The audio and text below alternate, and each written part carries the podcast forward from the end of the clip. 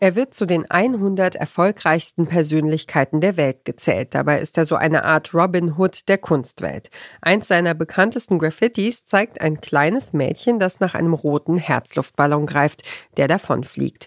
Dieses Kunstwerk hat der Künstler auf einer Kunstauktion öffentlichkeitswirksam geschreddert. Seine Werke werden aus Häuserwänden herausgeschnitten und für Rekordsummen versteigert. Und seine Identität ist eins der bestgehüteten Geheimnisse, denn er ist ein echtes Phantom. Das Verrückte ist, es gibt ein offizielles Foto von ihm. Im grauen Hoodie mit verschränkten Armen vor einer Wellblechwand. Mit einer braunen Recyclingpapiertüte über dem Kopf. Sein wahres Gesicht bleibt versteckt. Keiner weiß, ob die Person unter der Tüte tatsächlich Banksy ist. Das ist Ortrun Schütz im brandneuen Storytelling-Podcast Banksy, Rebellion oder Kitsch, erzählt sie seine Geschichte. Und ihr hört den Podcast-Podcast von Detektor FM. Banksys Werke sind weltberühmt. Das Gemälde vom britischen Parlament voller Schimpansen etwa, das Kind, das statt mit Batman mit einer ganz neuen Superheldin spielt, einer Krankenschwester. Oder das romantische Mittelmeeridyll nur gestört von angespülten orangefarbenen Rettungswesten. Die gesellschaftskritischen, oft satirischen, pazifistischen und antikapitalistischen Werke tauchen oft ganz unerwartet an öffentlichen Orten auf. Banksy nimmt für seine Kunst und die Message dahinter offenbar extreme Risiken in Kauf und reist etwa in Krisengebiete. Dort setzt er sein Zeichen gegen Regierungen, Kriege, Konzerne, die Gesellschaft. Banksy, ein Outlaw, der dem Kunstmarkt eins auswischen will, die Regeln für das Gute bricht, der mit seiner Kunst für eine bessere Welt kämpft. Diese Theorie gefällt mir gut. Aber ist Banksy tatsächlich ein politischer Aktivist oder will er nur die Aufmerksamkeit? Kämpft er für eine bessere Welt oder möchte er einfach nur einen Haufen Geld verdienen? Kann es ihn geben, diesen Superkünstler, der wirklich nur Gutes tut?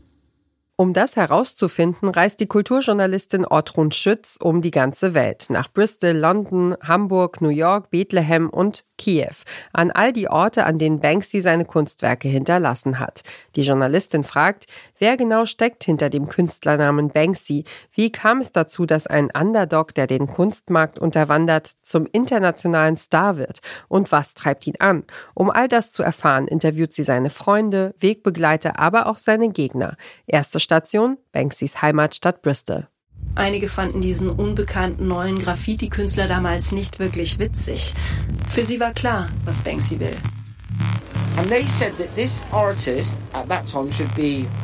Sie haben gesagt, dieser Künstler sollte verhaftet und wegen Anstiftung zum Aufruhr vor Gericht gestellt werden.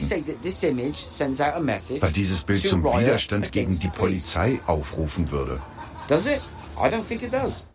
Banksy ruft nicht zur Gewalt auf. Das beweist ein frühes Graffiti von ihm. Der Flower Thrower. Es ist das Werk, das ihn als Künstler porträtiert. Banksys Selbstbild, das er seit Jahrzehnten immer wieder überall auf der Welt sprayt. Der Flower Thrower ist eine Figur in Schwarz-Weiß, die an einen linken Demonstranten erinnert.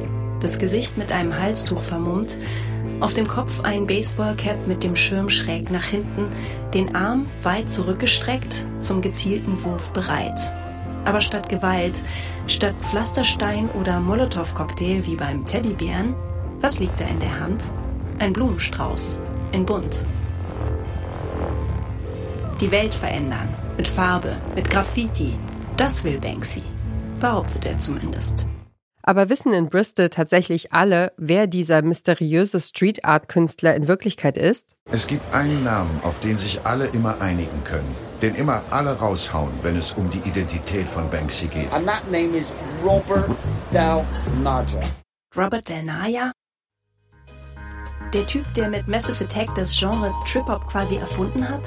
Eine Band, die über 13 Millionen Alben verkauft hat, die weltberühmt ist und politisch aktiv für Klimaschutz und geflüchtete Menschen. Der soll Banksy sein? Welche Argumente diese Theorie untermauern und welche nicht, das hört ihr im Podcast Banksy Rebellion oder Kitsch. Der Podcast Banksy, Rebellion oder Kitsch ist ein spannendes, dicht erzähltes Storytelling-Format, das bisher unbekannte Aspekte von Banksys Biografie beleuchtet und Hintergrundinfos zum Werk liefert. Der Podcast wird produziert von RBB Kultur. Neue Folgen gibt's immer freitags exklusiv in der ARD Audiothek. Und wer diesen Podcast hört, hat möglicherweise was übrig für all die Reinigungskräfte, die irgendwann mal versucht haben, eine Müllecke im Museum zu beseitigen, indem sie aus Versehen abstrakte Kunstexponate entsorgt und aufwendige, teure Installationen für immer zerstört haben.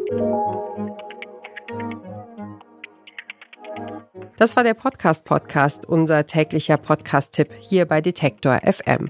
Wenn euch unsere Podcast-Tipps gefallen, dann folgt uns doch direkt bei Spotify, Apple Podcasts oder Deezer. Da könnt ihr übrigens auch eine Bewertung dalassen, was uns und unserer Arbeit sehr hilft. Dieser Tipp kam von Doreen Rothmann, Redaktion und Moderation Ina Lebetjew, Audio-Producing Benjamin Serdani. Morgen starten wir mit dem Podcast-Podcast in unsere Themenwoche. Dann geht's um Podcasts zum Lesen. Wir hören uns.